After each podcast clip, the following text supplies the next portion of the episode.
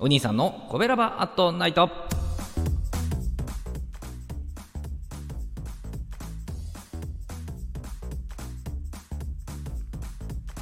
はい皆さんこんばんは。コベラバラジオ部のお兄さんでございます。コベラバラジオ部とは神戸が好きで音声配信が好きな神戸ラバーが集まる大人の部活動。そのコベラバラジオ部の活動として配信しているのがコベラバアットナイトでございます。毎日20時55分から5分間各曜日の担当パーソナリティがさまざまな切り口で神戸の魅力を発信しております。水曜日は私お兄さんがグルメで神戸の魅力を発信しております。ということで皆さんこんばんは。水曜日でございます。はい。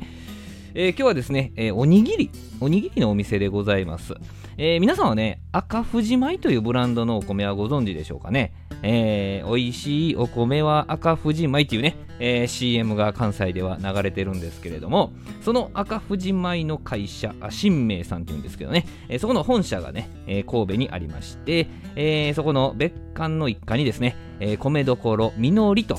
いうおにぎりのお店があるんですね。えー、こだわりのお米を、えー、お店で精米して、えー、奥大山の水を使って炊き上げてると。岩手県の野田塩っていうんですかね、えー、そこのお塩を使ったですね、えー、手作りのおにぎりを食べることができるんですね。えーと、お店のアクセスはですね、えー、阪神電車なら西元町駅、えー、地下鉄なら港元町駅と、阪急電車なら花熊駅と、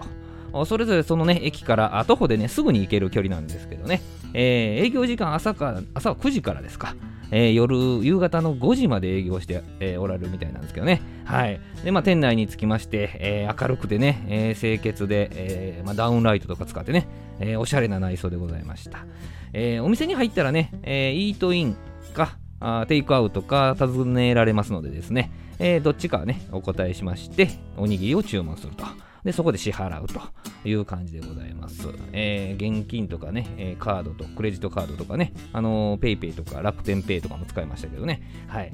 まあ、あのメニューですよ。でね、まあ、王道の焼き鮭、えー、紀州梅、えー、またおにぎりの原点、塩おにぎりとかね、ありましたね。えー、あと手作りの鶏そぼろとか、あ焼き明太子とかね、いいでしょ、えー、ね、高菜の油炒めとか、まあそんな感じで17種類ぐらいメニューがありましてですね、まあ私をまた迷わせてくれるわけですよ。まあ唯一ね、お味噌汁、これ飲もうかなと、これは決定したわけなんですけどね。で、迷いに迷ってですね、まあ人気ナンバーワンと書いてあった焼き塩サバ、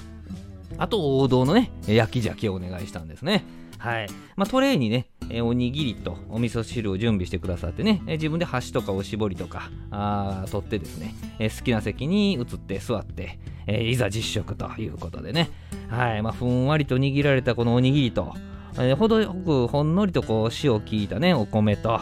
包み込んでいるね、えー、海苔もまたこれ美味しくてですね、まあ、お米から出た水分を含んでね、えー、しっかりと張りのある海苔でございましたけどね、まあ、具の焼き鮭、えー、焼きサバ、まあ、もう言うことなく美味しかったんですけどね、まあ、少し濃いめの塩味でね調理されてて、まあ、これまたねお米との相性もバッチリでございますね、えー、最後まで飽きずに食べることができました。で合わせてね注文したお味噌汁はですね、まあ、老舗漬物店中村漬物さんってところからですね、えー、取り寄せたおお味噌で作ってありまして、えー、味噌の風味高く味噌のコクと塩分のバランスがね、えー、しっかり非常にバランス取れたねお味噌汁でございました。もうすっかりね気に入ってしまって。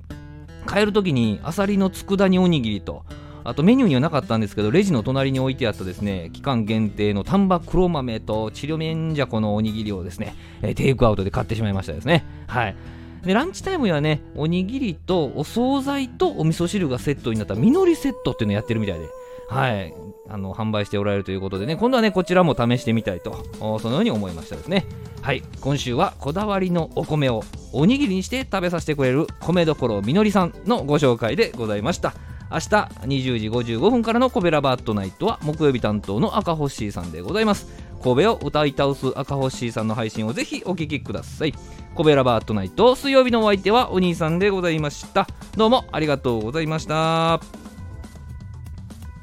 この番組は褒める文化を推進するトロフィーの毛利マークの提供でお送りしました。